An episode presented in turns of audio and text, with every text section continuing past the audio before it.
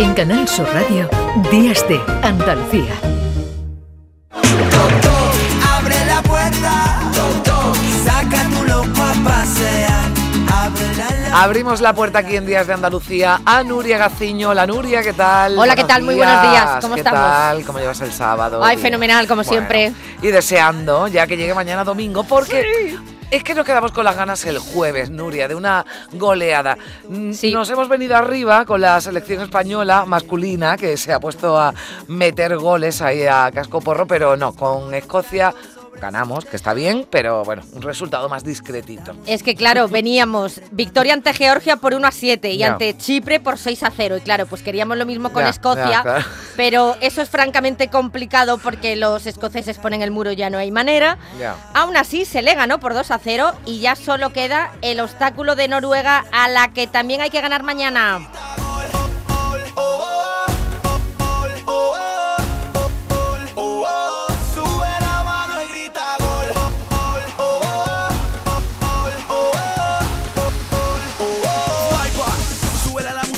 Llega, la fiesta se pone caliente. Bueno, que las goleadas que están eh, está muy bien, está de España, pero bueno, cortas para lo que hay, para Sí, lo sí. que hay por ahí. Sí, increíble pero cierto. No hace mucho, en el 2002, hubo una goleada que cuando lo vi, hombre, yo me dije, mm, ¿cómo puede suceder esto, no? Porque fue 149 a 0.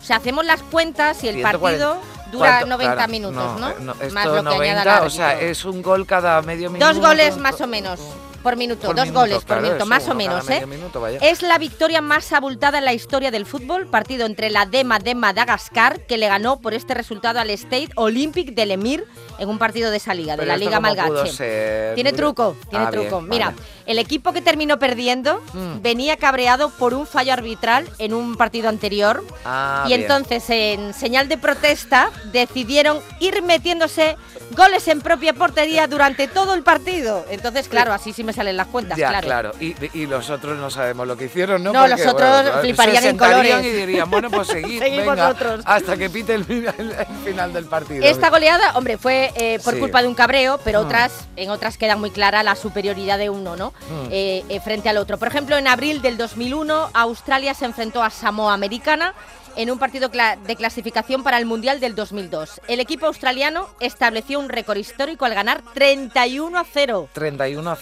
31 a 0.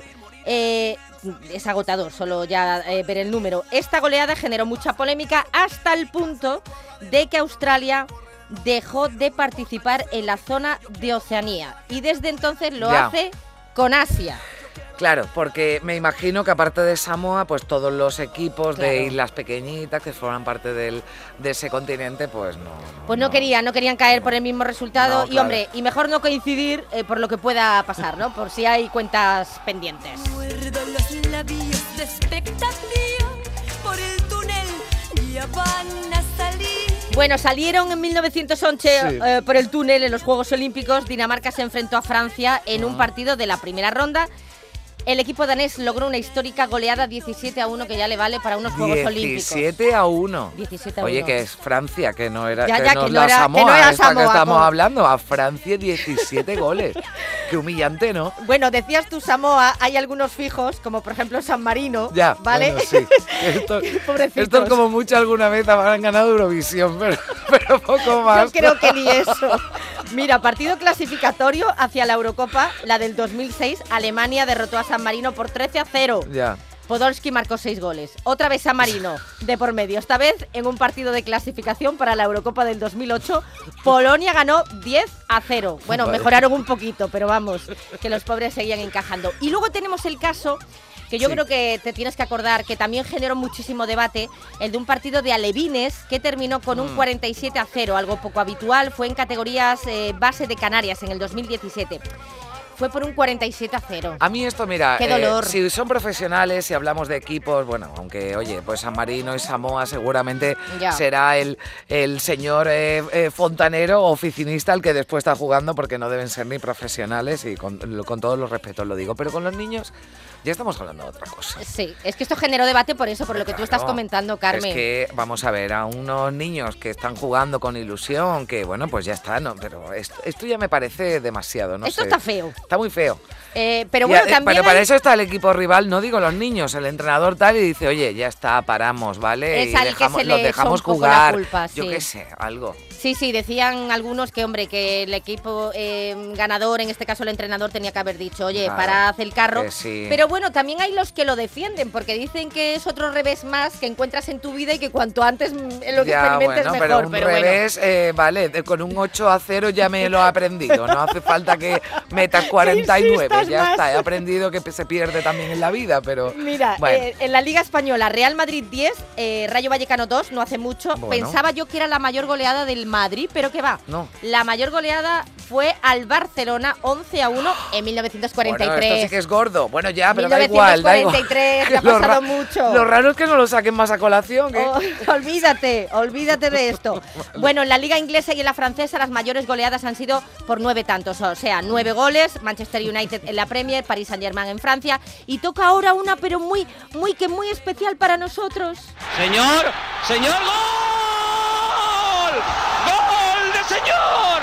Gol de señor, el número 12, señor. El número 12 ya lo teníamos, ya lo Me muero, me muero, me muero. Me muero, me muero. Ay, Bueno, Dios, ¿quién no lo es recuerda, eso no? Fue, eso fue ese 12 12-1. Sí, 12-1. Encima, Sí. encima, ¿eh? Oye, dejaron que marcase uno Malta Sí, y todo, ¿eh? Esto fue después, no fue porque yo no sé por qué hay eh, quizás instalado equivocadamente. Esto fue en el mundial, no. No, no, fue no, en el no. mundial, fue en la Fue Eurocopa, después, ¿no? Fue después, partido clasificatorio precisamente para la Eurocopa de Francia que es del lo que nos 84. estamos jugando ahora, la selección. Que sea. por cierto España fue su campeona en esa Eurocopa después de todo lo que le costó meterse, porque este partido se jugó el 21 de diciembre de 1983. Mm.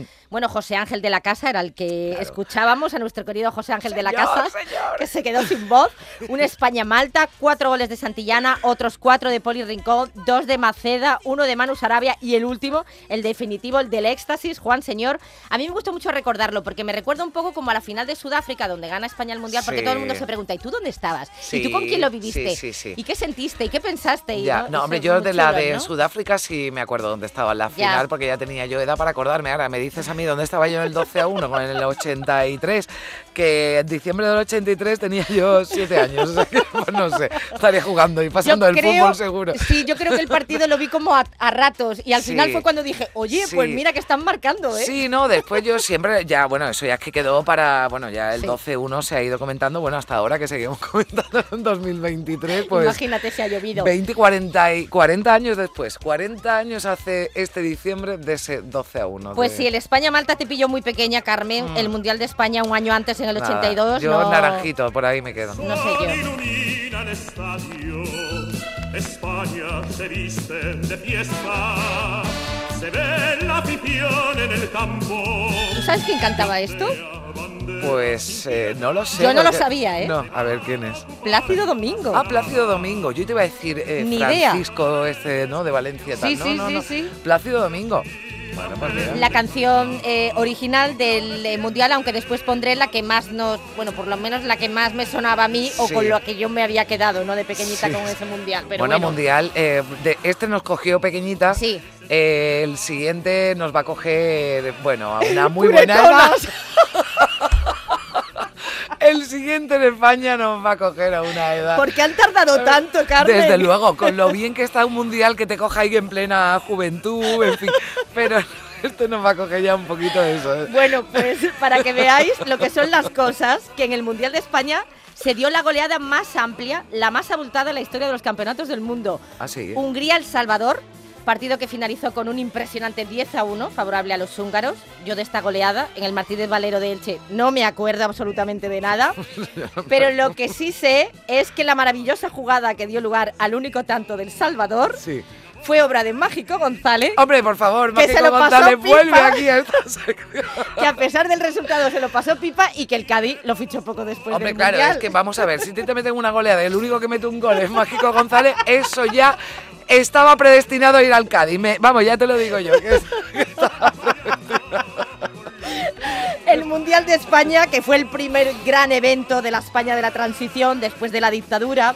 Potente inversión en infraestructuras, la que se llevó a cabo Mm. eh, con 17 estadios, 14 sedes diferentes. Y así se comenzó a contar en televisión española la ceremonia de inauguración.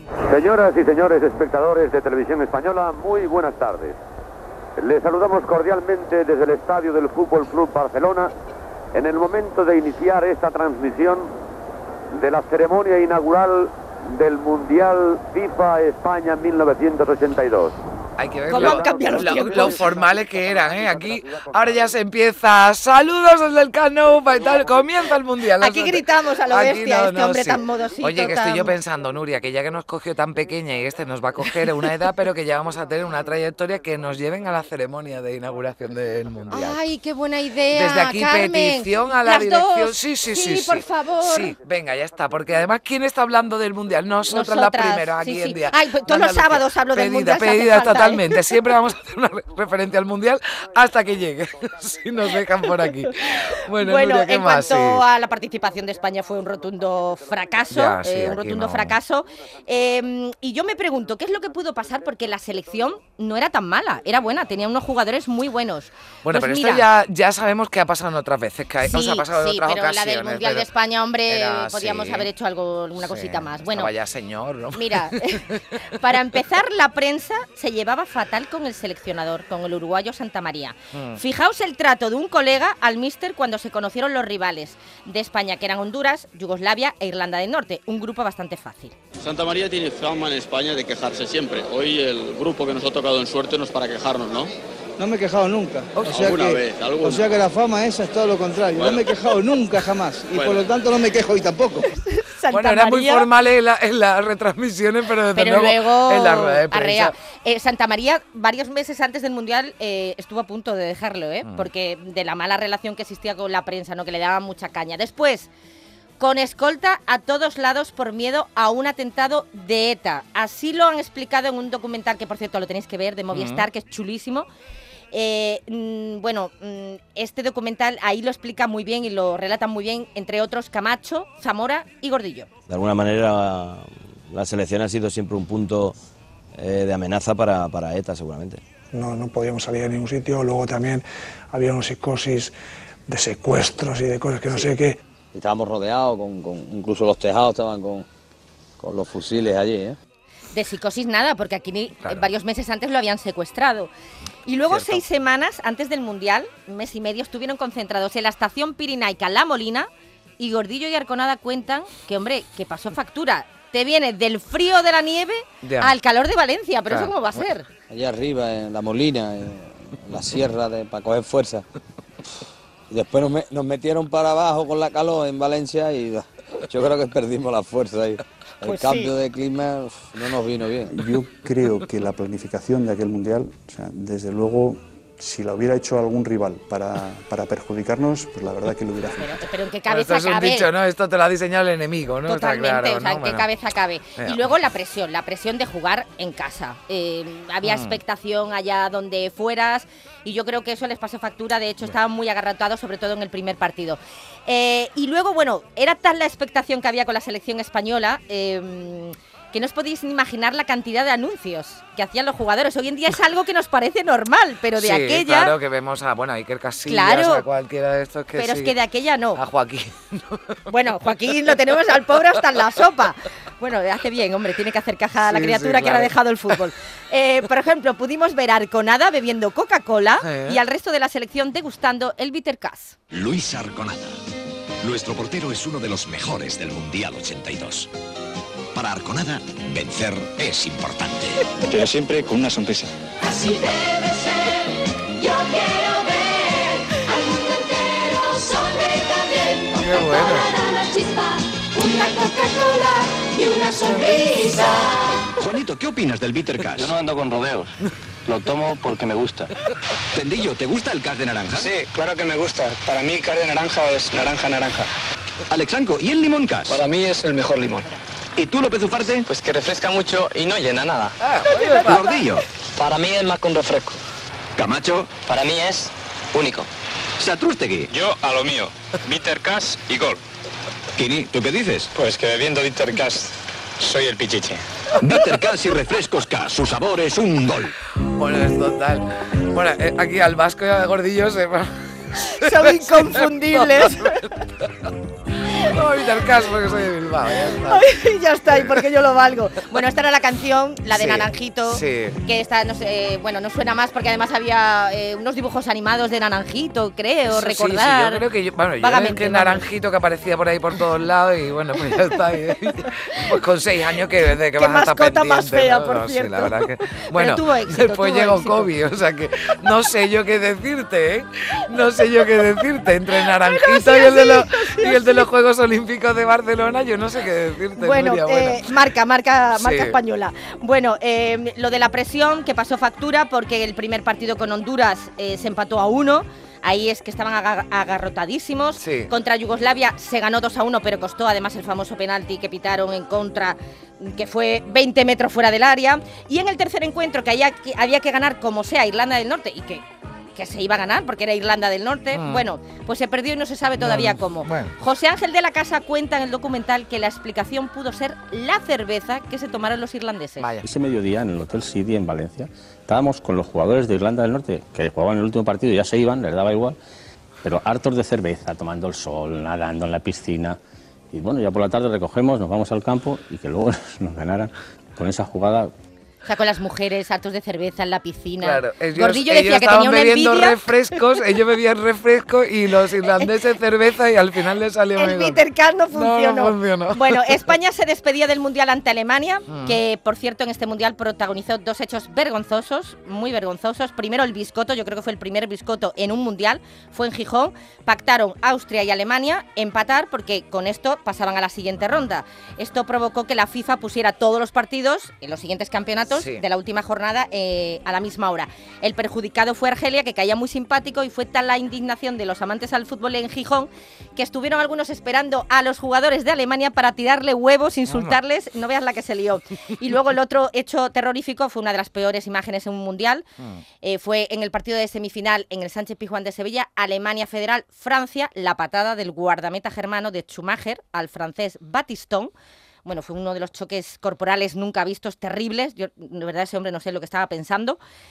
Para colmo de males, ni amarilla ni penalti, y Batistón fue trasladado a un hospital en donde el diagnóstico fue contusión cerebral, rotura de dos dientes y una vértebra. ¿Y qué tenían que, tenía que haber hecho para que le sacara mínimo una no lo sé, tarjeta? O no lo sé. Hombre, ahí el un hubiese sido fundamental, Bueno, pero vamos, claro. se ve claramente. Bueno, se ve y además si ya ves el bueno. estado del jugador, mm, Fatal, hombre, pues horrible. dice, no, mira, no tengo prueba de que le ha dado, hombre, alguien le ha dado, ¿no? Con algo se ha tenido que dar, vaya. Esta entrada tan bestia eh, ha perseguido toda su vida a Mm, Schumacher sí. y yo creo que también fue lo que decantó en la final que todos apoyásemos más a Italia que a Alemania, ¿no? Le cogimos Ya. un poquito de manía.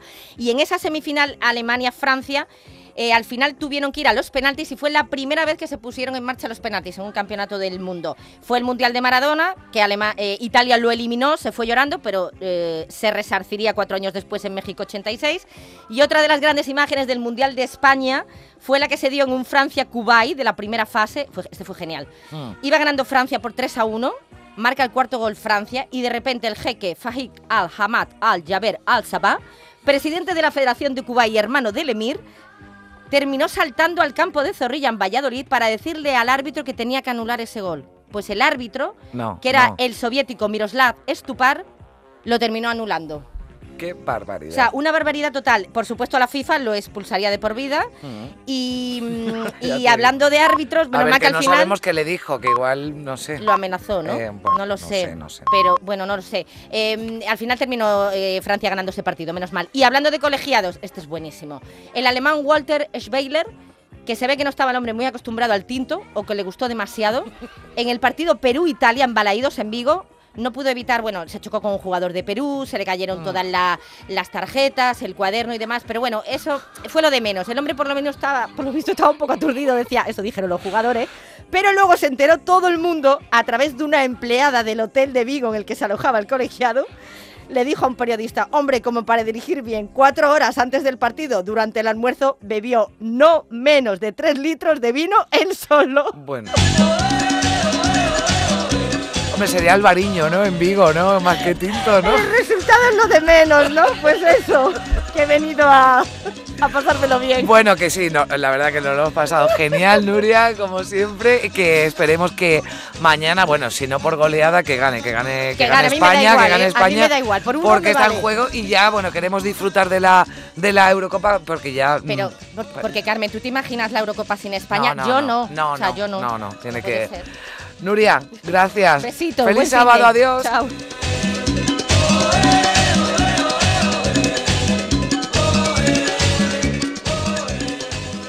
En Canal Sur Radio, Días de Andalucía, con Carmen Rodríguez Garzón.